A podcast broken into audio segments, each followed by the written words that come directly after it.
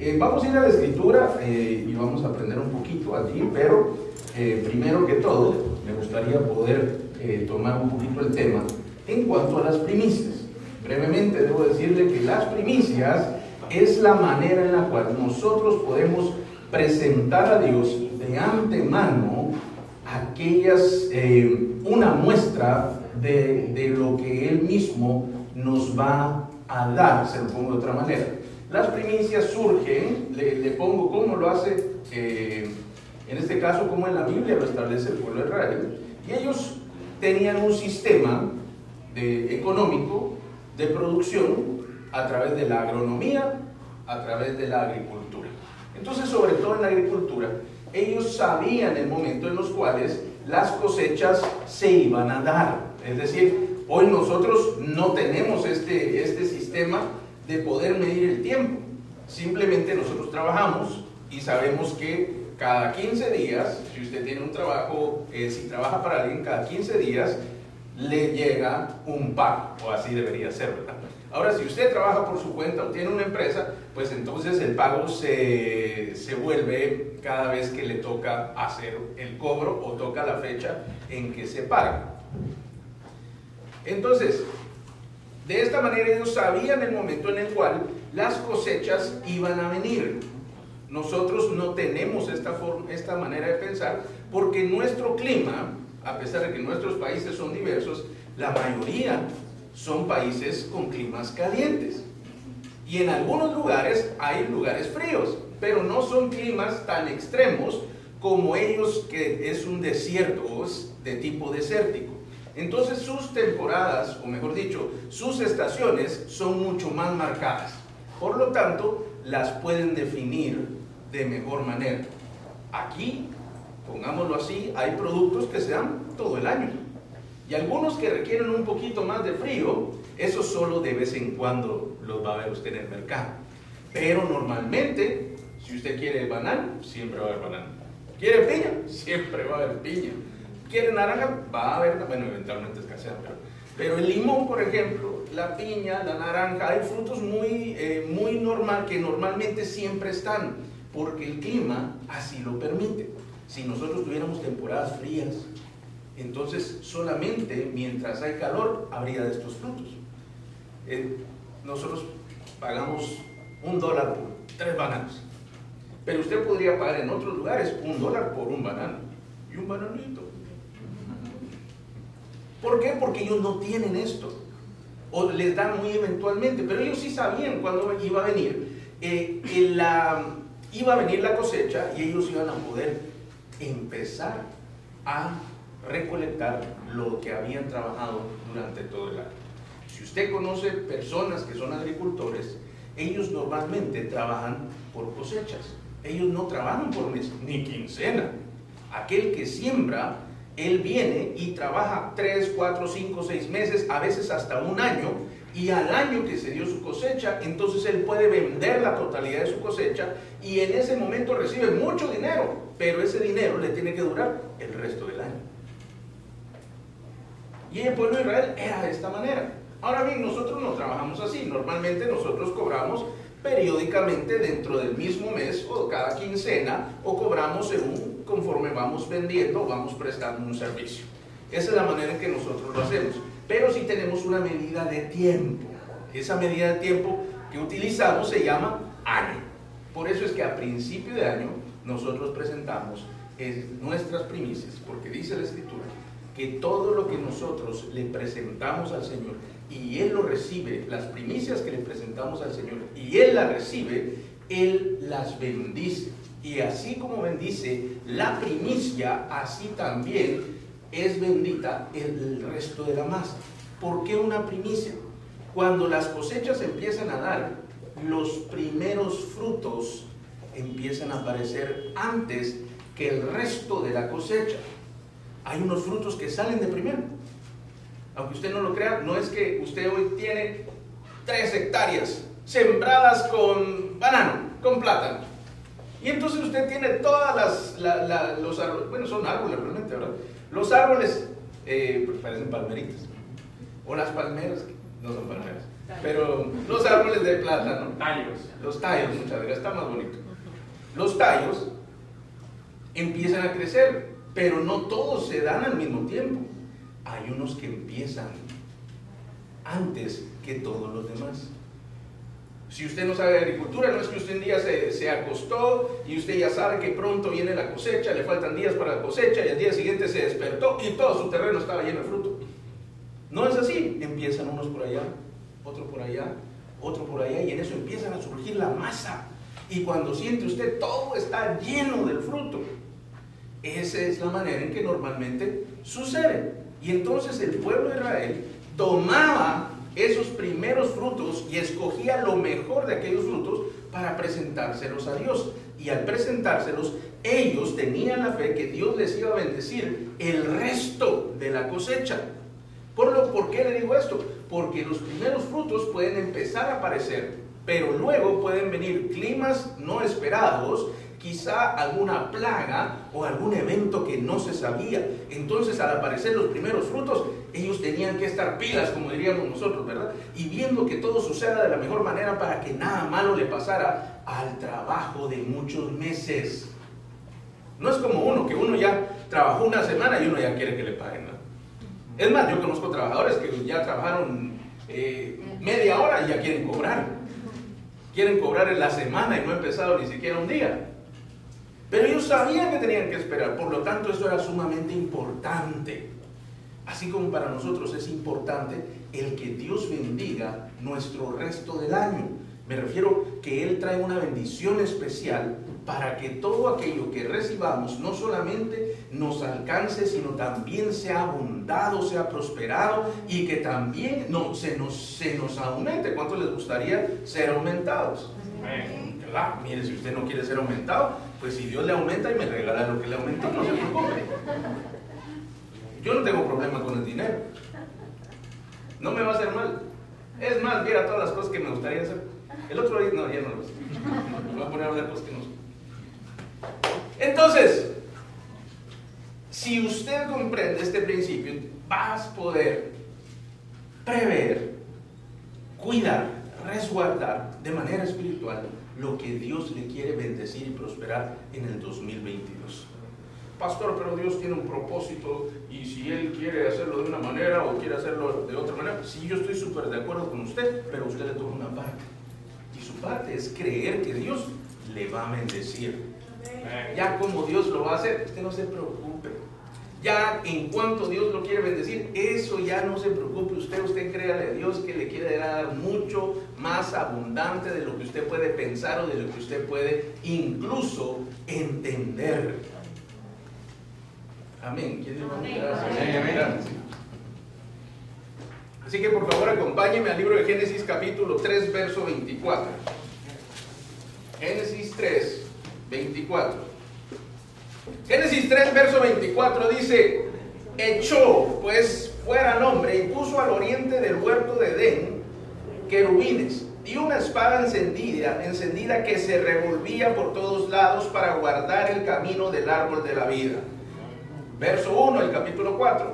Conoció a Adán, su mujer, perdón, conoció a Adán a su mujer Eva, la cual concibió y dio a luz a Caín. Y dijo, 4.1, claro.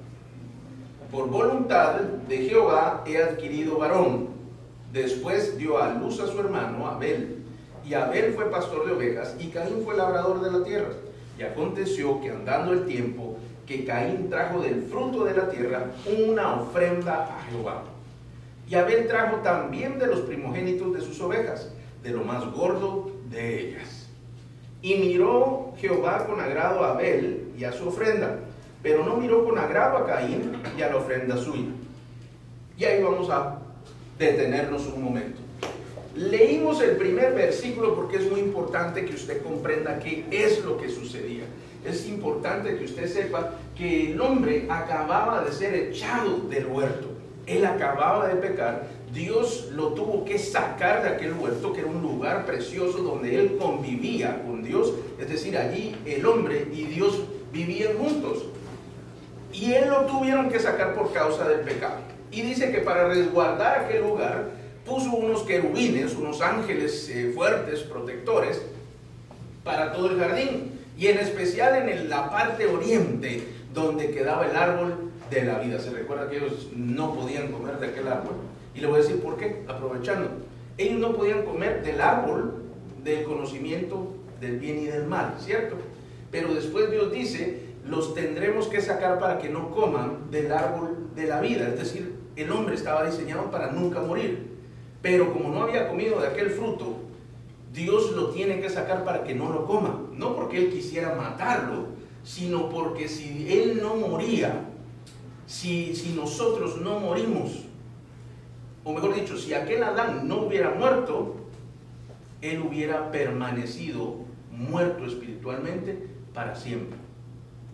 Si no hubiera una muerte física, entonces no podríamos tener una resurrección o una vida eterna. Por lo tanto, Él resguardó el árbol porque aunque falleciera en el cuerpo, todos los hombres tuvieron y tienen y van a tener una oportunidad de ser salvos si reconocen a Jesús o, la fe en nuestro Señor Jesucristo. Por eso él tenía que resguardar el árbol, porque si, si él comía el árbol iba a estar muerto para siempre, en otras palabras. No es que, ay, no, ahora de castigo lo sacamos. No, lo estaba protegiendo todavía. Pero esa protección era muy cara. Es lo que nosotros vivimos sin Cristo. Porque es vivir muerto. Muerto en vida. Y de esta manera, aquellos hombres, después de gozar de la presencia de Dios, de poder ver a Dios, de poder hablar con Dios todos los días, así como usted habla con sus hijos, con su familia, con sus amigos, de esa manera se relacionaba Adán y Eva con Dios. Pero la regaron. Y ahora, en este momento, estaban fuera. ¿Por qué le digo esto? Porque era una gran pérdida. Para ellos era un desastre. Cualquier familia pasa por momentos duros. Y ellos como familia lo estaban pasando. Momentos que no se esperaban, momentos que no planearon y que vienen de repente y causan un momento difícil en el cual las personas no saben qué hacer. Usted puede imaginar a Dani y Eva, después de gozar aquellas cosas preciosas dentro del jardín, ahora están fuera. Y ahora tienen que trabajar. Y ahora tienen que vivir una vida, llamémoslo así, normal. Normal para el que no está con Dios. Y esos eran sus días, unos días muy difíciles. Y dice la escritura que un tiempo después conoció, quiere decir que, pudo eh, conocer a, a Eva, a Adán, y tuvieron a su primer hijo. Ese primer hijo significaba algo bueno.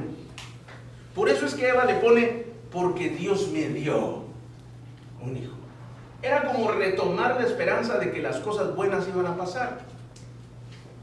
Y yo creo que todos los hijos son buenas noticias al principio.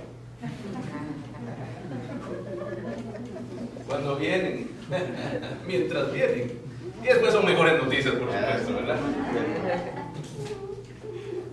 Y para ella la ilusión, y, también para Adán, la ilusión de que, de que algo bueno estaba pasando. Recuérdense que ellos nunca habían tenido hijos. Era el primer hijo. Y, era algo que tenían que descubrir. No sabían ni cómo se hacía ni qué era, pero tenían la, la noción y la comprensión de que algo bueno estaba por venir. ¿Alguna vez le ha pasado que usted sabe que hay cosas buenas que van a suceder? Aunque usted no sabe qué es ni por dónde va a venir, pero algo bueno va a pasar. Yo quiero que usted sepa que Dios le está diciendo esta mañana que cosas buenas le vienen por delante. Solamente tiene que creerlo. Puede que usted no sepa, puede que no tenga que ver con sus planes, puede que no, sea, lo mismo que usted está esperando, pero hay cosas buenas que vienen en camino. Y así como... Gracias. Gracias por amigo. y así como Adán y Eva tenían esta buena expectativa. Porque Dios me ha dado. Así le puso. La verdad es que por voluntad de Jehová he adquirido varón. Eso quiere decir Caín. Propiedad, adquirir. Y él le pone así, Dios finalmente empieza a hacer algo bueno por nosotros, aunque Dios todo el tiempo hizo algo bueno, pero él pudo haber pensado que esto era una seña de una mayor esperanza. Y dice el verso 2, después dio a luz a su hermano Abel. Y luego viene un segundo hijo, llamado Abel, que viene a reiterar aquella, aquel retorno a su nueva normalidad. Yo sé que eso sí lo entienden. Eran puras promesas de campaña, su nueva normalidad, pero bueno. Esa nueva forma de vivir que ellos tenían, tenían que encontrar. Ellos necesitaban volver a, rehacer su vida. Ellos necesitaban encontrar una nueva forma de vivir, porque ya la que tenían anteriormente no iba a regresar. Y el hecho que estos hombres, estos dos varones vinieran, empezaba a darles a ellos una luz de tener alguna estructura en su vida. Ya ellos iban a tener que ser, eh, eh, eh, tenían que trabajar para poder comer, para poder vestirse, para poder tener un lugar donde vivir. Ellos tenían que empezar a hacer todas estas cosas. Pero les anunciaba un buen futuro. Me refiero a un futuro con alguna esperanza. No como la que tenían, pero de que las cosas iban a empezar a suceder. Y dice el verso 2, y Abel fue pastor de ovejas y Caín fue labrador de la tierra. Caín, siendo el primogénito, él salió igualito a su papá. Él era labrador, no ladrador, ¿verdad? Esos son los perritos. Labrador. Labraba la tierra. Era agricultor. Eso era Adán. ¿Se recuerda lo que lo pusieron a hacer? Él administraba aquel huerto. Y entonces su papá hacía exactamente lo mismo. Pero Abel, que era el segundo hijo, pues él salió guardador, dice la palabra realmente, de ovejas. O salió pastor. Y entonces vemos aquí esta dualidad entre los hermanos que, hace que se tomen dos caminos diferentes. El primero tenía un derecho, de un, un mejor derecho, sobre todo aquello que la familia tenía el primero siempre tiene mejores derechos. ¿Se acuerda usted? ¿Sabe cómo nosotros lo podemos entender? Con aquel dicho que dice, es muy bendecido el dicho, el que pega primero, pega dos veces. Yo sé que algunos pegaron de primero y otros tienen cara que les pegaron primero, pero igual se aprende, eso es lo bueno. Usted puede aprender cómo Dios viene y da un mejor derecho o un privilegio aquel que es primero. Yo le quiero aconsejar algo. Si hay oportunidades que Dios le da, no espere que otros las tomen. Usted vaya corriendo a ser el primero. Ay, no esperemos para ver si todos nos ponemos de acuerdo. Mentira, de acuerdo, de acuerdo, de acuerdo. Porque si todos esperamos a ir juntos, le aseguro que va a haber un vivo que se va a meter primero. En lo que es espiritual, mis queridos amigos, uno tiene que ser avivado, avispado, se tiene que poner pilas, usted no puede dormirse, usted tiene que jugar vivo, porque el que primero toma tiene mejor derecho siempre.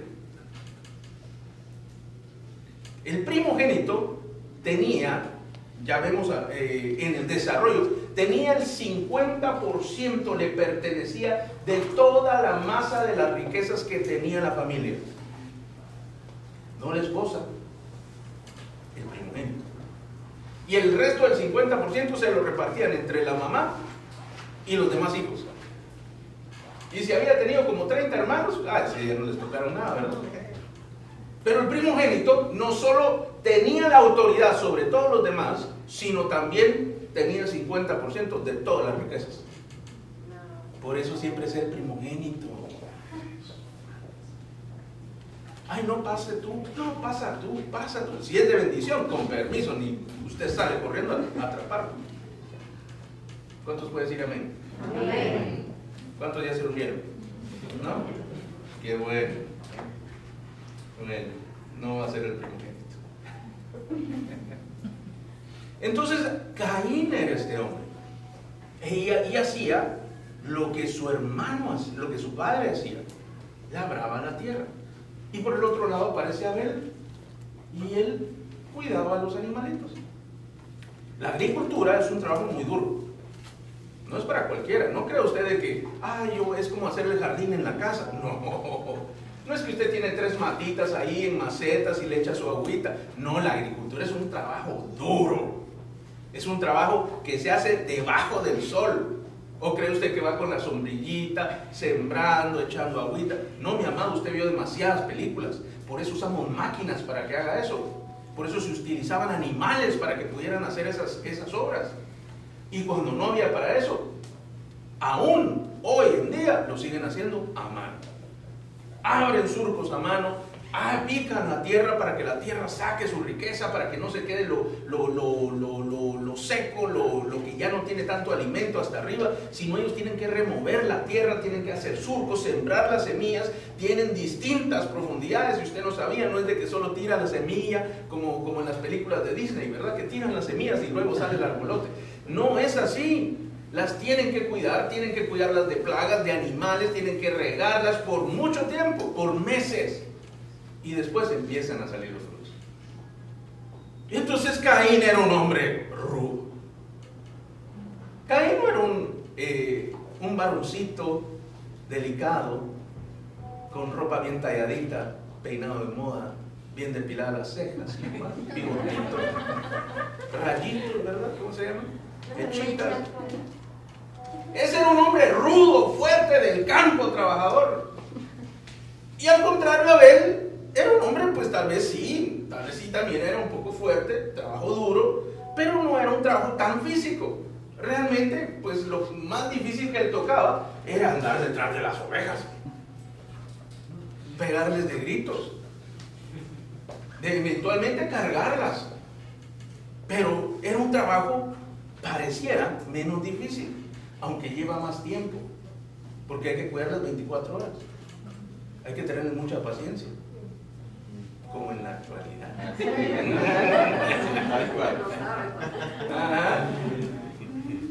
Así es. Y entonces podría parecer que, que, la balanza estaba bastante desequilibrada a favor del primogénito, que era un hombre como los que se necesitaban en aquella época, y desequilibrada en contra de Abel que cuidaba las ovejitas.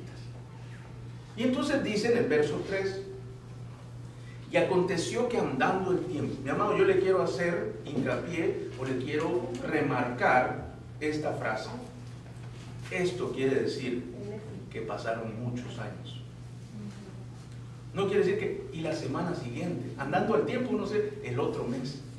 Aquí pasaron muchos años. Caín y Abel no eran dos jovencitos.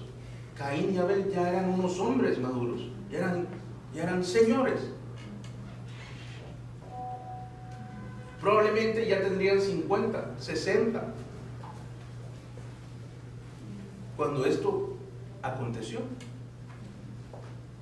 Uno se imagina Caín, 25 años, Abel, 22. Porque así son los cuadros que, que nos han pintado, ¿verdad? Si usted mira el arte eh, religioso, usted va a ver cuadros de, la, Edad Media o del Renacentismo con, un Caín así estilizado, semidesnudo. Yo no sé por qué los pintaban. ¿Hacía calor? sí, de plano que el pintor tenía calor.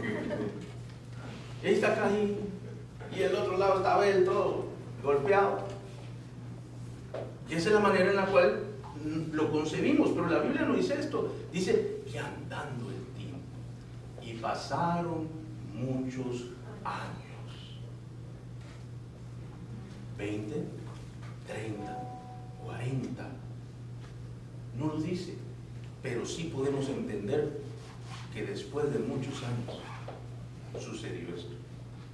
Dice que Caín trajo el, del fruto de la tierra una ofrenda y entonces aquí usted tiene que meterse en aquel tiempo, porque ellos estaban fuera del huerto.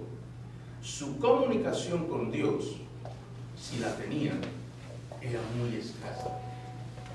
Caín y Abel no conocieron a Dios como sus padres lo conocieron. Ellos tenían referencias de Dios. Ellos sabían que Dios estaba allí detrás de esas paredes. Ellos sabían que, paredes espirituales, ¿verdad? Estaba resguardado, era un área resguardada. Como un área militar, se me imagina. Para los que son nacionales, como cuando el área revertida no era revertida. Ahí no se podía entrar. Dijera lo que usted dijera, hiciera lo que usted dijera, que hiciera, ahí no entraba. Si usted no estuvo aquí o no es local, era algo así como el área 51. Solo se ríen los que saben de qué estoy hablando. Pero un área militar, un área en la cual no hay acceso. Y en lugar de soldados habían unos querubines. Estos son ángeles alados. Ángeles, espacio, alados. Es que soy yo como ángeles salados. Si ángeles en suerte, ¿no? Ángeles, espacio, alados. Grandes. No había queruboncito así, de, esos que aparecen en los cuadros. No, no, esos eran unos angelotes. Lo tenían que resguardar. Y encima había una espada de luz. ya le estoy poniendo como que es Star Wars. Pero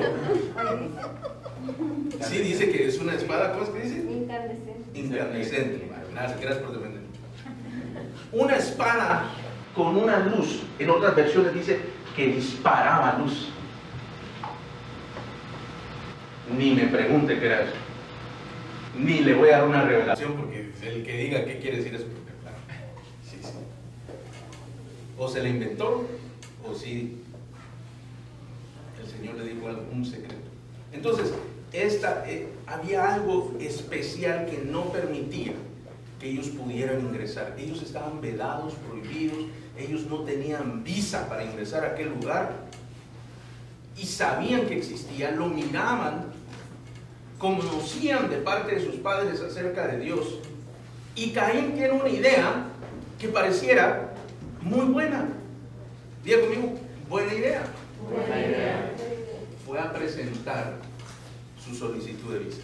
No, no es cierto. Fue a presentar una ofrenda. La verdad es que sí. Eso era como las embajadas de Estados Unidos en nuestros países. Ahí, pero ni las bombas entran. Eso, eso si usted no tiene un permiso para entrar ahí, usted puede hacer lo que usted quiera, ahí no entra. Y entonces, cuando, cuando ellos llegan, viene Caín y de algún lugar le surge esta idea. De algún, no sé de dónde, pudo él obtener esta idea de llevar una ofrenda, un regalo a Dios. Miren qué buena idea. Y dice la escritura, ¿qué le llevó una ofrenda? Luego sigue diciendo el versículo, y Abel, y Abel trajo también una ofrenda. Pero esta ofrenda era diferente, porque dice que él trajo de los primogénitos de sus ovejas, de lo más gordo de ellas.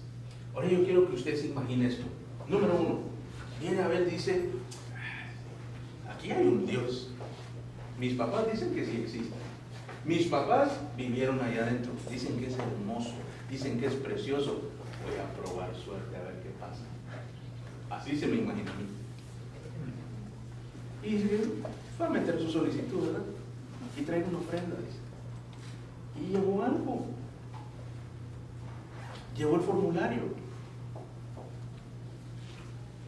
Y Abel viene y dice, su hermano mayor, el primogénito, ya había ido y dice, qué buena idea, dijo Abel, voy a hacerlo yo también. Pero aquí empieza la diferencia. Pero no le llevó una ofrenda, sino dice que él escogió de entre lo que él tenía. Porque le llevó, número uno, de los primogénitos, los primeros nacidos. Y dice que los más gordos, no, de lo más gordo dice Tenga cuidado si está en sobrepeso porque no sé que lo presente como primicia. Yo me incluyo, no se preocupe. Y entonces le llevaron de, le llevó los primogénitos y de lo más gordo, esto es decir, de los mejores que tenían. No de los que hay unos flaquitos por ahí que no tenían eh, ni lana ni, ni, ni, carne, sino le llevó los mejor alimentados, los más grandes, los más hermosos, Ahora yo quiero que usted piense conmigo, ¿de dónde sacó esto este hombre Abel? ¿Cómo se le fue a ocurrir si el otro solo llevó una ofrenda? Porque él tenía que llevar una mejor ofrenda. Mire, si usted mira que a un amigo le funciona algo, usted hace exactamente lo mismo o menos. No es normal que nosotros querramos hacer algo mucho mayor. Se lo voy a poner en la escuela, en el colegio, en la universidad. Usted puede llevar un buen trabajo, hizo su trabajo como se lo pidieron, se lo, llevó bien forradito o, le puso aquel engargolado, lo, lo, laminó y allí lo presentó. Y cuando pasa el primero, ¡ah, qué bonito ese trabajo! Yo lo voy a hacer igual. Y si le dio buen efecto, mayormente lo repite. Pero usted no piensa en hacerlo mucho mejor. Estoy hablando del promedio, no de usted, ¿verdad? Del promedio de nuestro pensamiento sería, lo vamos a hacer igual. Pero este hombre de algún lugar saca esta otra manera de hacerlo y lleva una mucho mejor ofrenda.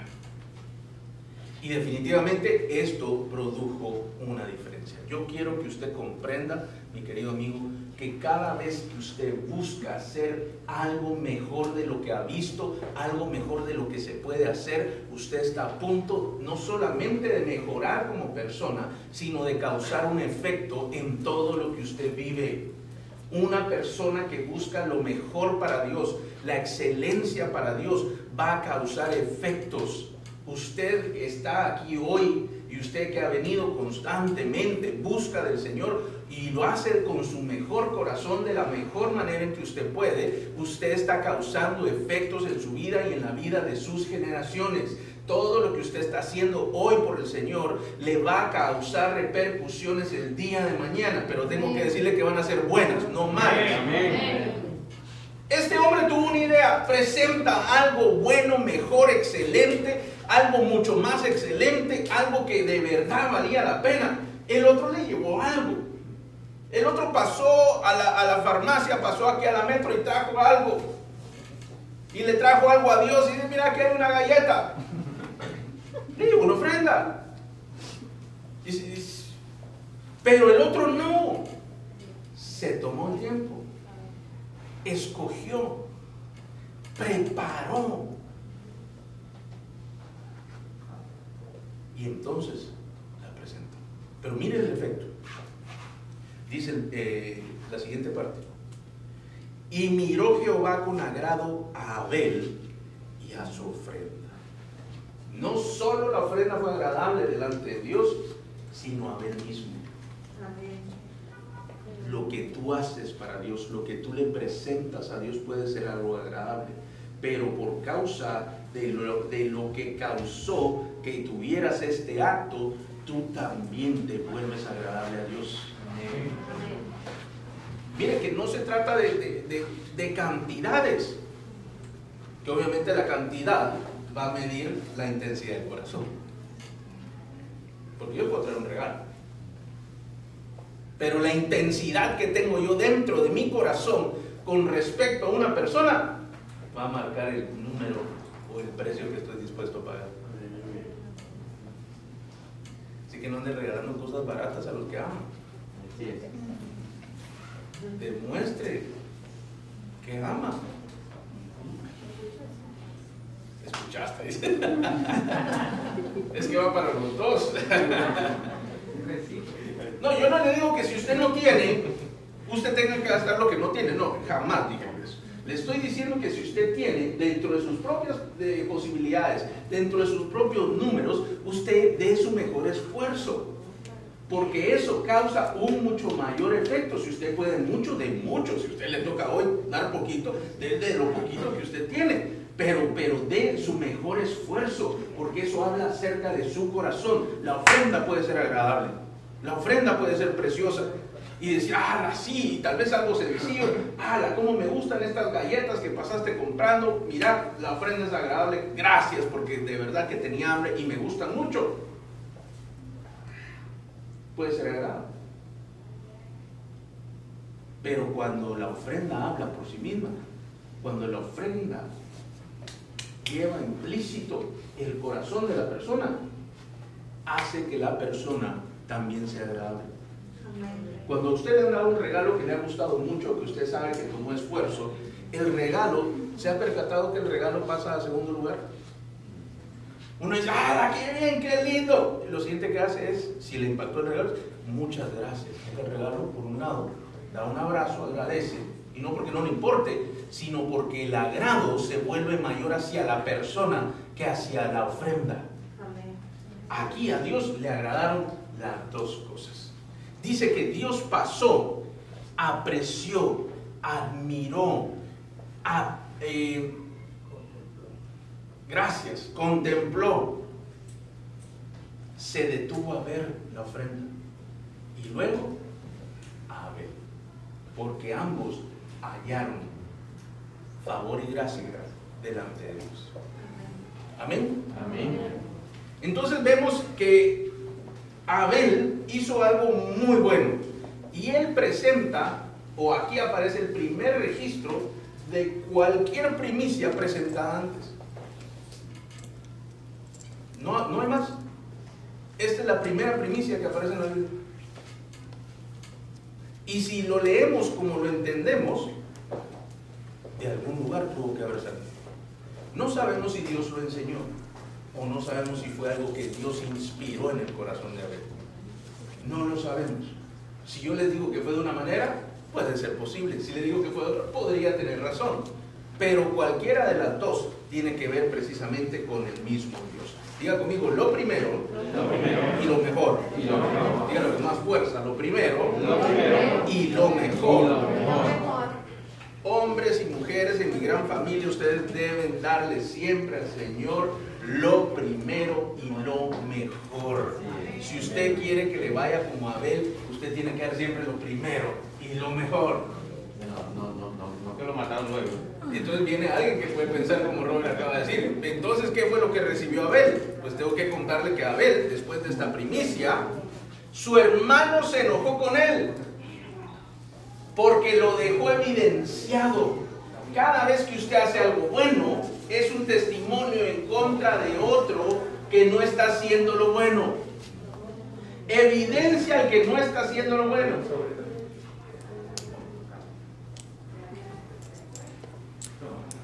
Cada vez, cierra la puerta, gracias. Cada vez, le voy a poner, ¿se recuerda en la escuela? Cuando el maestro decía, ¿quién trajo el trabajo? Y nadie lo lleva. Y siempre había uno que sí lo había hecho, como siempre, el mismo, ¿sabes? Digo, el mismo.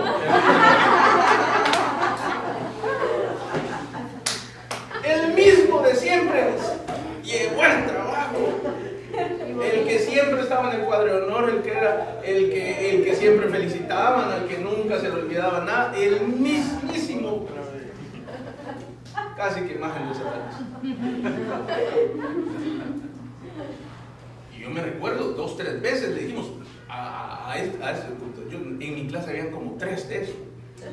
Era terrible, pero bueno. Entonces había que convencerlo, hacíamos un lobby con ellos. No, que no lo presentes, que te vamos a dar del emparedado de fulanito, porque eran famosos, algunas mamás mandaban unos panes deliciosos. Y entonces te vamos a dar del pan de no sé qué, los tratábamos de sobornar, ¿verdad? Entonces algunos aceptaban, otros no aceptaban, pero siempre aparecía, ¿quién trajo el trago? Yo, teacher.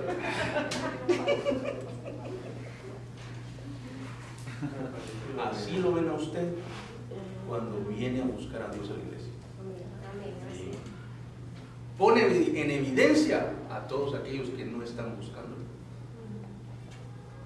Así se ve usted cuando habla de Dios, cuando hace lo bueno, cuando ora, cuando se para temprano o se acuesta tarde buscando de Dios, cuando hace aquello que Dios dijo y no lo que todos los demás hacen. Ella ve por qué lo miran raro porque hablan mal de usted. ¿Sabe usted que hablan mal de usted? Sí. Pero ¿sabe qué tenían esos? Tenían el favor de todos los maestros y tenían siempre las mejores notas. Así que bueno, si somos sapos espirituales, pero para el Señor. Entonces evidenció el corazón, el buen corazón de Abel evidenció el mezquino corazón de Caín. Le voy a llevar algo a ver si a ver si es cierto, a ver si se digna salir ese Dios que anda ahí. Eso era lo que estaba hablando. Eso es lo que decía el corazón. Eso es lo que aquella ofrenda que no dice que es algo, dice que llevó algo del fruto. Algo llevó. Algo.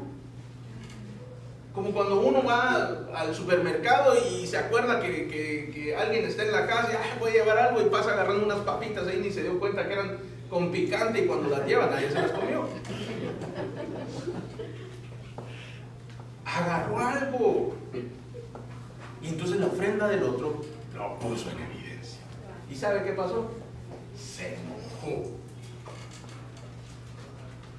No solo sintió envidia, sino enojo envidia por lo que estaba recibiendo, el favor de Dios. Dios lo vio con agrado, Dios se detuvo a verlo. Se recuerda que ellos ya no tenían la misma relación. Y Dios se tomó un tiempo y dijo, ah, vio la ofrenda, ah, qué bonitos estos corderos. Yo no sé si fue así físicamente. Si él fue a buscar, vio los corderos, los tomó, los vio, o solo los vio de lejos, los examinó y luego vio a Abel. Yo miro para abajo porque creo que Dios es muy grande, ¿verdad? Pero tal vez estaba a la misma altura, no sé y vio a Abel y lo vio con agrado. Y entonces Caín, con su ofrenda al lado, todo aquel recibiendo la felicitación, y yo nada, se enojó. Y Dios todavía, como buen papá, viene y le dice, ¿por qué te enojas? Si tú ya sabes que si haces lo bueno, serás exaltado si hace sus trabajos, vas a tener buenas notas. Así hubiera hecho el maestro. Pero, si no, el pecado está a la puerta. Dios se lo advirtió. Y Abel sabe qué hizo. Todo lo que contrario que le dijo Dios. Invitó a un picnic a Abel. Ven, vamos al campo. Y Abel como estaba lo más contento, chévere, tenía su, su A plus o, su 100 o su 10 o su 5, ¿verdad? Feliz se fue para el campo. Y dice que allá lo atacó y lo mató. Respondiendo aquí el hermano presente. Si Abel presentó estas primicias y nosotros oramos que Dios nos mire, que Dios nos bendiga como bendijo Abel, y después Abel le tocó, miren. Ahí en mi tierra dicen Ishkamik. Allá la hermana sabe que es lo mató. Por presentarlas, miren, miren lo importante, porque por hacer lo bueno le costó la vida. Hay cosas buenas que se hacen que cuestan la vida.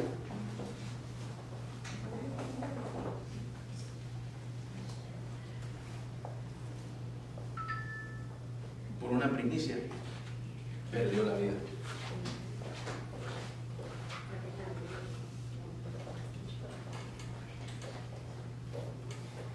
No se preocupen, solo digan que no estoy. Que los llamo al salir de servicio. Entonces, ¿qué recibió? ¿Cuál fue el beneficio de haber? ¿Cinco minutos de agradecimiento?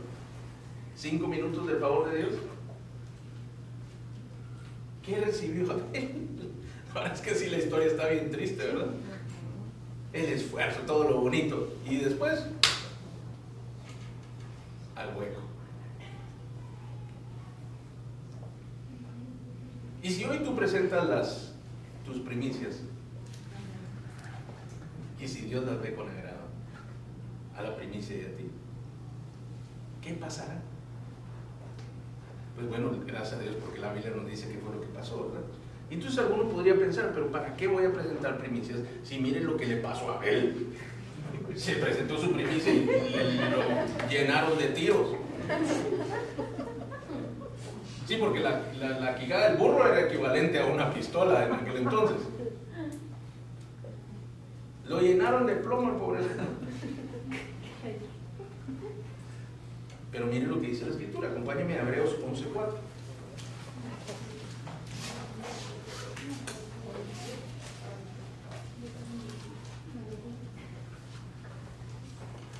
Dice el versículo 4, en Hebreos 11.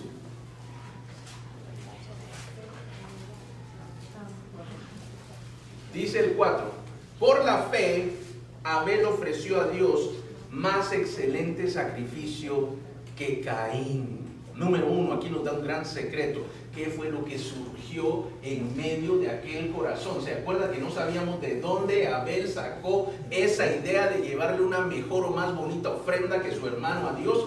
Y mira lo que pasa. Abel estaba probando a ver qué pasaba, a ver si era cierto, si es que hay un Dios. Eso es lo que nos está diciendo eh, Hebreos. Pero dice que Abel, Caín, perdón, dice que Abel creyó que había. Por la fe, dice, creer en Dios. Por la fe, Abel ofreció a Dios. Número uno, fe en que Dios sí existía. ¿Se acuerda que ambos tenían solo referencia? Medio comprendían que había un Dios.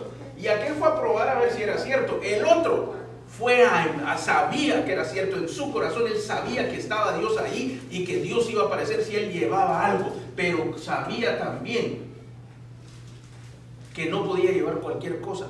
Porque, ¿Por qué? Es la siguiente pregunta, pero ya vamos para ello. Ofreció a Dios más excelente sacrificio que Caín cuando él lleva su ofrenda, no solo llevó una ofrenda, llevó la más excelente que él podía llevar. Lo mejor que él tenía, se lo llevó a Dios. Ahora usted debe pensar, ¿por qué lo hizo? Un Dios que no conocía, un Dios que no miraba, un Dios que no escuchaba. Aunque no dice que él no les hablaba, pero tampoco aparece cuando él les habló la primera vez, si es que antes de este momento les habló a ellos directamente. No, no lo sabemos, pero sí sabemos que él presenta aquel sacrificio porque él creyó en Dios. La pregunta es en qué momento creyó en Dios. Él no creyó en el momento de la ofrenda, él creía desde antes, si no, no lo hubiera llevado. Él creía que había un Dios, él creía que de Dios recibía cosas, él creía que aunque había una barrera que no le permitía, una barrera espiritual que no le permitía ver, que no le permitía escuchar, como nosotros hoy en día, ver es figura nuestra también, no vemos a Dios, no escuchamos a Dios, eventualmente tenemos una inspiración de parte de Dios que nos permite sentir, que nos permite entender, que nos permite tener algún sentimiento que siento algo que tengo que hacer, pienso que esto es lo mejor por hacer, o de repente hay una vocecita allá en el fondo del Espíritu, donde el Espíritu Santo habla y viene y habla y, y nos da una dirección. Otras veces es una voz un poco más audible, o de repente solo nosotros tenemos un pequeño impulso, como un pequeño empujoncito. Usted es como aquella persona que está al borde de la piscina y solo necesita que le den un pequeño empujoncito y cae al agua. Así nos mueve el Espíritu de Dios. Pequeños empujoncitos, como el que le pegó hoy para salir de la cama. Bueno, no es un pequeño empujoncito. Empujón y patadita. Así le sucedió a aquel hombre. De algún lugar, porque creía en Dios, sintió y empezó a decir, voy a llevar algo bueno. Este Dios que está ahí, yo no lo miro. Este Dios que está ahí, yo no lo escucho. Mis padres me hablaron de él. Pero yo, yo no. Pero sé, porque la fe sabe, diga conmigo, la fe. La fe sabe. La fe no asume. Nuestro idioma nos juega una terrible, nos hace una terrible trampa. Porque creer también es un sinónimo de presumir. No de presumir de que, ah, yo soy más, no, no. De pensar que algo es posible o no. Yo creo, decimos. ¿Sabes, si, ¿Sabes tú si pasó algo, si pasó bien? Pues yo, yo creo que fue B. Así hablamos nosotros. Pero realmente la palabra creer es saber sin constatar. Es saber sin haber evidenciado físicamente. Por lo tanto, Abel sabía, creía por la fe, creyó que había Dios. Detrás de aquella barrera invisible, un Dios invisible, un Dios que no escuchaba, pero que él pensaba que todo se lo daba, que los cuidaba y que también los amaba. Y al hacerlo de esa manera, él dice, yo no puedo llevarle cualquier cosa. ¿Alguna vez le ha tocado darle un regalo a su jefe? ¿Alguna vez a alguien le ha tocado? Es algo bien difícil. Pero si el jefe tiene plata, más difícil todavía. Y porque hay jefes que no tienen plata. o sea, no son jefes, ¿no? Difícil, porque ¿qué le regalo? Y mire, yo no se pone, ¿y qué le llevo si este tiene de todo? Si ya le vi esto, ya le vi esto, ni yo tengo lo peorcito que él usa, ni yo lo tengo. ¿Cuánto me va a costar este regalo? No le lleva cualquier cosa. Como, como, si le hubiera tocado a un compañero, ¿no? Eso, ah, no, ahí te lo doy otro día, felicitaciones. Ahí te invito a comer. Ahí te invito a ir a una de las comidas que venden ahí en la esquina. Y ese lo va a recibir, ay, gracias de haber sido compañero. Pero al jefe no le puede llevar a usted el almuerzo de allá de la señora que vende las bandejitas de queda blanca. Jefe, aquí le traigo. Va a pensar que lo quiere matar y que viene envenenado. Entonces le busca algo especial porque es alguien importante. No quiere decir que le caiga bien, solo dice que es alguien importante. No quiere decir que lo quiera, eso es lo que es alguien importante. Es que es importante. Si no firma su cheque, usted está en problema. Es importante, ¿no? Pero es que es mala gente, sí, pero no, no se le quita lo importante. Solo para que usted sepa, ¿verdad? Entonces usted le tiene que caer bien al jefe, hombre. No importa cómo sea el jefe, usted caiga bien. Entonces, él entendía esto. Y él tenía un Dios bueno un Dios que le daba, un Dios que le proveía, aunque no lo escuchaba, aunque no lo miraba, pero había algo en su interior, la fe, que lo movía, lo movía a él para que poder hacer estas cosas por aquel Dios que no conocía, por aquel Dios que no tenía una relación como la tenían sus padres. Quizás sí lo había visto, quizás lo habían escuchado, pero no se relacionó jamás como sus padres lo hicieron, porque ellos vivían en la presencia de Dios. Ellos tenían referencias de aquello. Por lo tanto, es mucho más significativa desde este punto de vista aquella ofrenda que presentó. Porque la presenta del corazón, la presenta en agradecimiento, la presenta con apreciación, con honra de aquel Dios que estaba detrás de ese lugar que él no podía entrar. Dice, no, no, yo no le voy a dar cualquier cosa. ¿Qué es lo mejor que yo tengo? Y en ese pensamiento fue a buscar las ovejas. Y presentó las primeras. ¿Por qué los primogénitos son tan importantes? Número uno, porque bendicen el resto de la masa. Eso lo aprendimos hace un ratito. Pero número dos, porque quizá entre aquellas pequeñas ovejitas, que sin duda algunas se miraban hermosas, no sé si alguna vez ha visto una, oveja recién nacida, no recién nacida, sino pequeñita, son preciosas. Ya grandecitas ponen medio feas. Pero, pero lanudas, feitas pero lanuditas. Sí, porque cuando le quitan, le quitan todo el pelo. Pero de pequeñitas son preciosas. Y él fue a buscar las más hermosas. Machitos o hembras, ¿verdad? Cabritos, no dice que le llevó, sino los primogénitos. Entonces le llevó cabrito, de ovejita, los más bonitos, los más gorditos. Diga, los más gorditos son más. No, no, los delgaditos también. Y los delgaditos también, pero si los ponen en unas. Entonces, él fue a escoger de lo mejor que tenía. Les fue a buscar las demás, las más bonitas, las más lanuditas, las más gorditas. Y fue y se las Eso no lo hace cualquiera. Ni por conveniencia. Él abrió su corazón y le regaló a Dios sus mejores tesoros de esa temporada.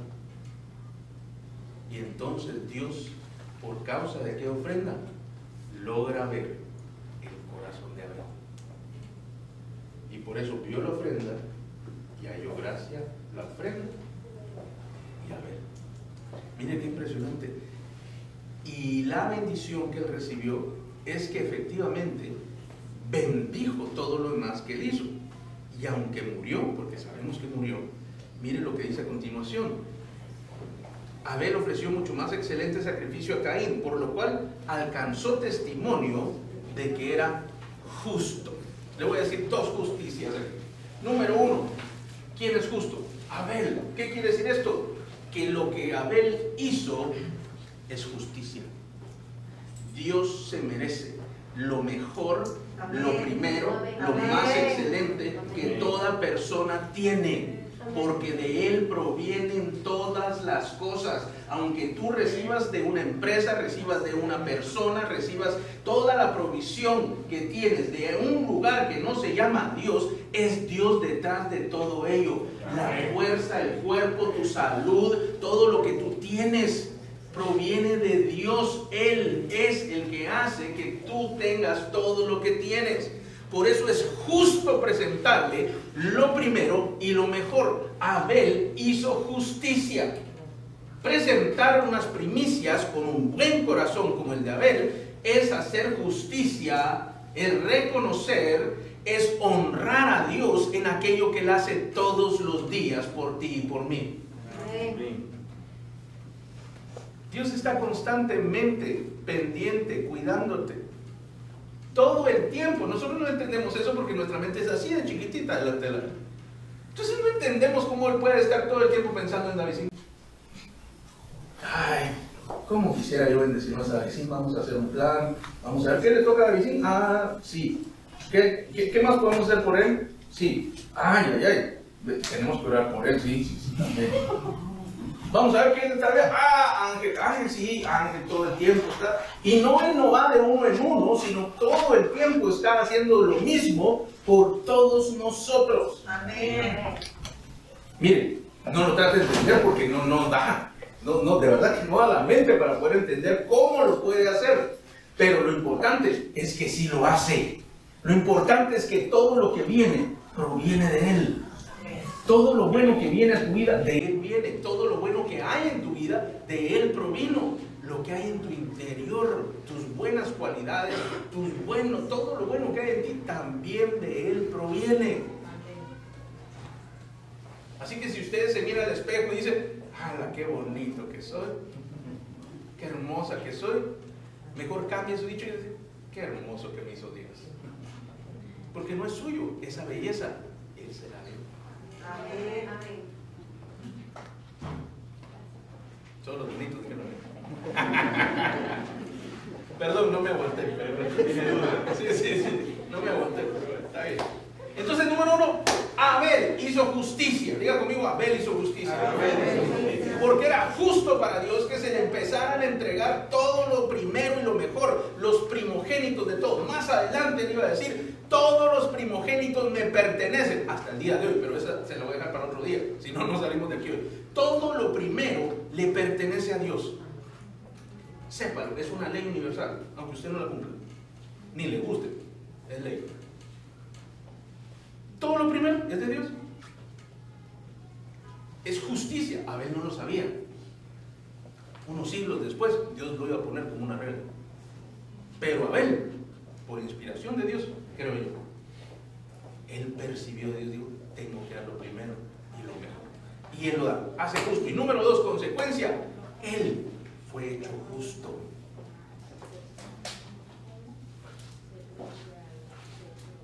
¿Se recuerda usted que ellos fueron sacados del jardín. Y cuando Abel murió, ¿a dónde cree que se lo llevó? Dice la escritura que fue justo. Otras versiones dicen justificado. Si ellos lo sacaron, ¿de dónde, lo sacaron? ¿Qué otro nombre le dan? Muchas gracias lo sacaron del paraíso. Y si él moría, siendo justificado, ¿a dónde se lo llevaban? Le dieron cabeza de regreso. Entonces, si él había hecho o él recupera esa vida o esa capacidad de estar de vuelta junto con Dios por causa de sus primicias, ¿cree usted que Abel hoy todavía sigue llorando? porque lo mató su hermano. No, hombre, Abel hasta gracias le está dando a Caín.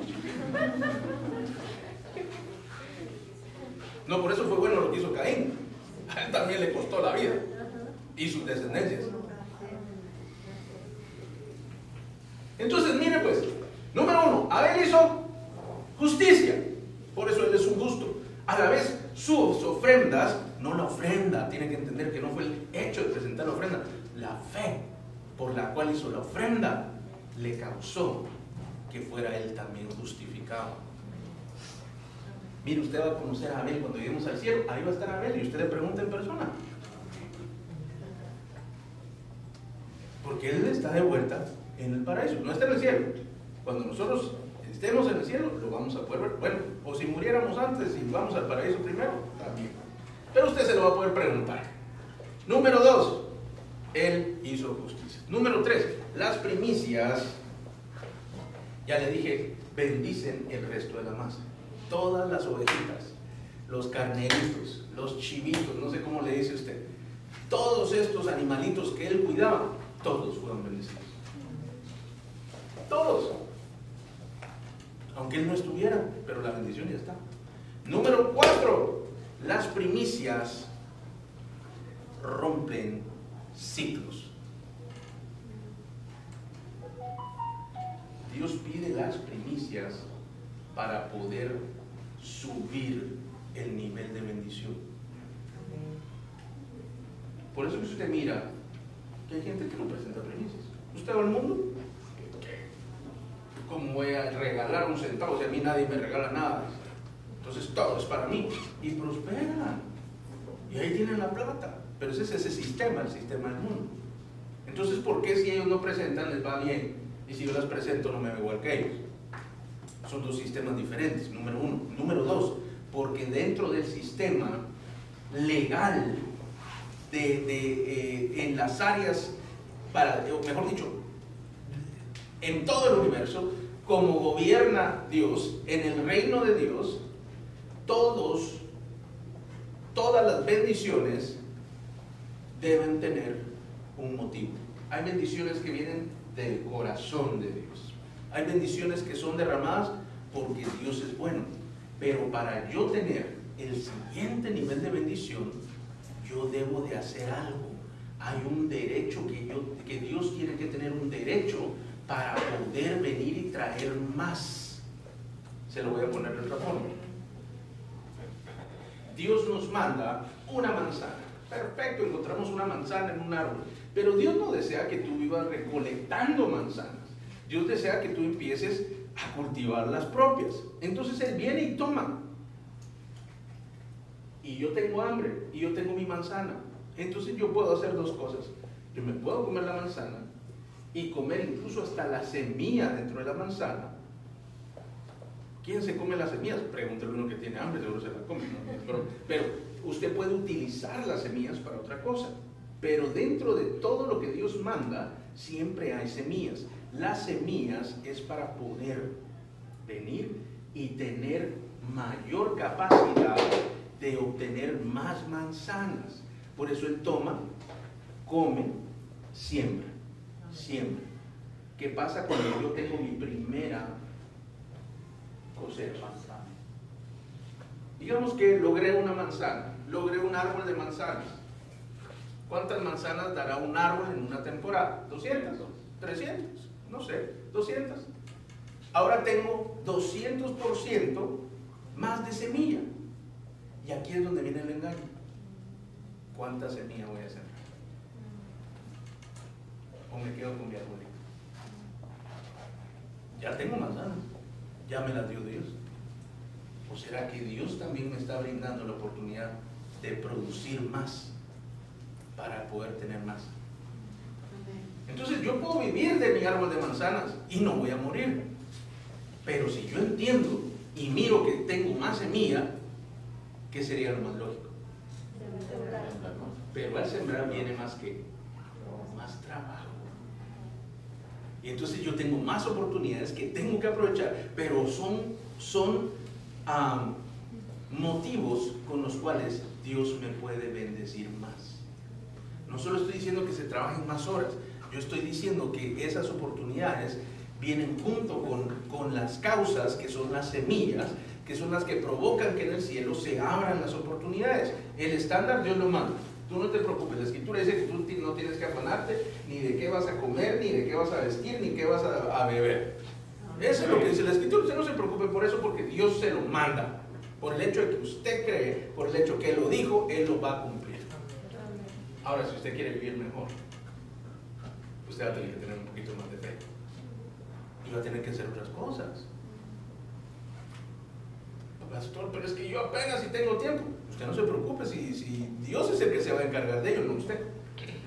Pastor, es que yo trabajo 20 horas al día. No le creo, pero está bien. Dios se va a encargar el cómo. Usted crea que Dios le va a hacer así. Entonces, las primicias rompen los ciclos, así como para Abel le rompió el paso hacia aquel lugar donde Dios estaba. Rompió esa barrera, barrera. Le dio como, hoy diríamos, como esa visa. Entonces cuando llegaron aquellos dos grandes querubines, él sacó su pasaporte y se los tiró así. Pa, lea por favor. Pasó. Pasó. Pero sin la primicia, no entra. Por eso la primicia rompe ciclos. El ciclo marcado en la vida de Abel era de muerte. Y por causa de su fe, al presentar su primicia, él rompe el ciclo de muerte y entra a un ciclo de vida eterna, aunque lo mataron. Y por último, mis amados hermanos, de todo lo que dijimos, recuerden número uno, es justo presentarle a Dios primicias. Número dos, las primicias bendicen el resto de la masa. Amén. Las primicias rompen ciclos. Y esta es una palabra especial para todos y cada uno de ustedes, porque esta sí es profética, esta no es, eh, esta es mayormente, se lo voy a decir, esta me la dijo el Señor en la madrugada. Amén.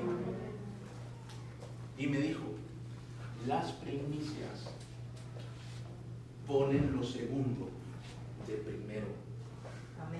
Las primicias hacen que lo que no era pueda ser.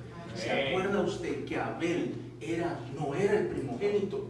¿Se acuerda usted que Abel estaba relegado a un segundo lugar? Por eso es que parece que Abel está siempre atrasito ahí de Caín, pero este hecho de fe, el presentarle a Dios con justicia unas primicias más excelentes que las de su hermano, lo pusieron a él en el primer lugar. Él es el primogénito espiritual de esa familia. Muchos de ustedes son primogénitos espirituales en su familia, pero también lo van a hacer dentro del ámbito material. Dios quiere ponerte en un mejor lugar. Dios quiere que pases de ser el segundo a ser el primero. Pero no solamente como un lugar, como una competencia, sino por derecho, que tengas una mejor porción por causa que eres el primero. Así que si este, si tú eres de esos primeros en cada familia, aprovecha porque eres un primogénito espiritual. Mire, yo soy el tercero de cinco hermanos, pero yo sé que soy el primogénito. ¿Sabe usted que mi papá también lo sabía? Él decía, "Mi- soy el primer varón, eso sí es cierto, él decía, mi primogénito. Y la verdad le voy a decir, él injustamente, o justamente ante los ojos de Dios, a quien hay que saber a quién preguntarle, ¿verdad? Ante los ojos de mis hermanos, terrible. Yo sí tenía una mejor porción que todos los demás. Él lo decía, yo lo oía, yo lo recibía y todos los demás también lo escuchaban. ¿Por qué? Porque yo era el primogénito. Gracias a Dios mis hermanos tienen buen corazón, ¿verdad? No me mataron. Pero hasta el día de hoy siguen teniendo reclamos por eso. Pero eso está aquí en la Biblia. Y usted tiene que acostumbrarse como aquel que siempre lleva el trabajo cuando el maestro lo pide. ¿Quién estudió para el examen? Usted tiene que levantar su mano de primero, orgulloso de que se hizo aquello que Dios le dijo que tenía que hacer. ¿Quién es aquel que trajo la tarea? Yo la traje. ¿Quién es aquel que hizo lo que yo dije? Yo mismo. Usted tiene que ser así porque entonces empieza a convertirse el primogénito entre muchos. Y si tú estás dispuesto, aunque has sido relegado a un segundo lugar, o se lo digo de otra manera, si tú no has tenido las oportunidades que otros han tenido, o tus oportunidades no han sido las mejores como las de otros, tú estás en el lugar adecuado. Tú puedes hacer un cambio en tu vida. Y no es una ofrenda, mi amado, es la fe. Usted puede traer aquí 5 dólares, puede traer 5 mil dólares. Eso no depende ni de mí, ni de usted. Eso va a depender de su corazón. La ofrenda, no por voluminosa, se hace más grande. Pero ya le dije, conforme a su medida, su ofrenda va a marcar la intensidad de su corazón. Yo no le, puedo poner números, ni me interesa ponerle números con todo respeto. Pero a usted sí le interesa que su ofrenda hable por usted. A usted sí le interesa que su primicia hable lo que en su corazón hay. Y le voy a decir algo, las palabras cualquiera las puede decir. Y muchos de nosotros hemos sido engañados y hasta estafados por alguien que utiliza buenas palabras, que engaña y uno cree y uno otorga porque engañó. Pero los hechos, esos hablan solitos. Los actos no necesitan palabras. Por eso, mi amado, usted escucha a la gente, escucha y crea, pero deje que los actos hablen. Hoy te invito para que tú hagas justicia y que puedas presentarle al Señor lo más excelente que tú puedas. No lo que otro puede, lo que tú puedas. Lo que hay en tu corazón. Y decir como dijo Abel, Dios me lo ha dado todo. Él me dio la vida, Él me dio las fuerzas, Él me da la capacidad de apacentar a estos animalitos. Él mismo me da los animalitos. Él les da vida y salud a esos animalitos. Él me da mi fortaleza, me da mi salud, me da esperanza. Él me permite creer en Él mismo. ¿Cómo no le voy a dar lo mejor y lo primero? ¿Cómo no voy a ser justo con Dios al presentar lo que yo tengo dentro de mi corazón para con Él? En las primicias van a demostrar el agradecimiento y el reconocimiento. Van a brindar una honra a Dios porque se reconoce que Él es el primero. Todo lo que nosotros tenemos normalmente le damos al que consideramos el mayor, le damos lo primero. Dentro de su presupuesto, lo que usted tiene primero en lista es lo que es lo más importante para usted. No lo estoy criticando, solo se lo. Vaya, haga un listado de su presupuesto si no tiene uno. Y lo primero que usted paga, eso es lo más importante para usted. No lo estoy criticando, solo es para que usted se evalúe. Si usted tiene a Dios de primero, lo felicito. Y si no, lo invito a que lo pueda poner. Amén. Mi hermano, de Él proviene todo. Gloria a Dios. Dios no es un asaltante que le roba a usted el dinero y que con tal de, de- le saca la amenaza de que no le va a ir bien para que usted le entregue de este lado. Dios le dice, te quiero dar más, te quiero bendecir y te quiero prosperar. Necesito una causa. Todo en el reino de Dios, en, en el ámbito espiritual, tiene que tener una causa. Hasta las maldiciones tienen que tener una causa. Si alguien en la calle, en la calle sin ninguna causa lo maldice, esa maldición ya pum, se cae. Pero si usted dio una razón, ahí sí tiene que pedirle a Dios que le ayude. Porque hay una causa. Pero aún las maldiciones necesitan una. Y nuestros actos, nuestros hechos de fe causan efecto espiritual para mayor bendición en tu vida rompen los ciclos. Si has pasado mucho tiempo en la misma condición, luchando, bregando, tratando de salir adelante, necesitas una causa para que Dios te bendiga. Necesitas que algo suceda en el mundo espiritual que rompa las barreras como le pasó a Caín, como le pasó a Abel. Aún así Caín se enoja. Es problema de Caín. De todas formas, la bendición la recibe Abel. No se la ni matándolo. Aunque tú no estuvieras, esa bendición va a llegar a ti, a los tuyos, a tu familia. Así que hoy te quiero invitar a que tú puedas hacer justicia. Justicia para Dios y que sea justicia que te bendiga, que rompa ciclos, que abra nuevas oportunidades, que bendigan el resto de tu año, creyendo que Dios extraordinario, que tú puedes permanecer con tu mismo trabajo, con tu mismo salario, pero Dios te va a hacer llegar una mayor bendición de algún lugar. No sabemos de dónde, no sabemos cómo, pero Dios se las va a arreglar para bendecirte. Él no va a mentir y nunca lo ha hecho. Por lo tanto, puedes confiar en Él. Todo lo que Él ha dicho ha sido y será. Confía en aquel que te lo provee todo porque Él sí responde, Él sí cumple y Él no tiene ningún empacho en hacerte crecer, en hacerte prosperar y en permitir que su bondad y su amor vengan a tu vida todos los días.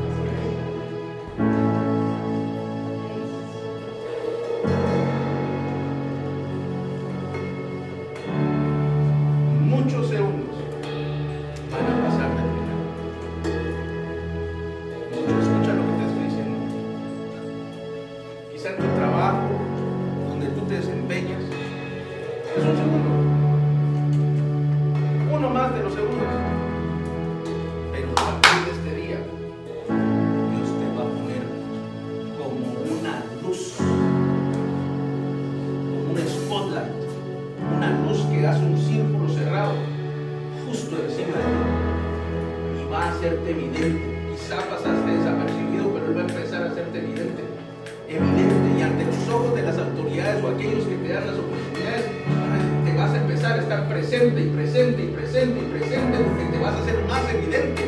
De entre muchos de los segundos Él va a llamarte para que seas el primero. Y así serán esas oportunidades. Espéralas. Porque Dios te va a empezar a llamar a que salgas al frente, a que salgas al frente, a sacarte de entre muchos de los segundos. Va a empezar a sacarte para que seas el primero.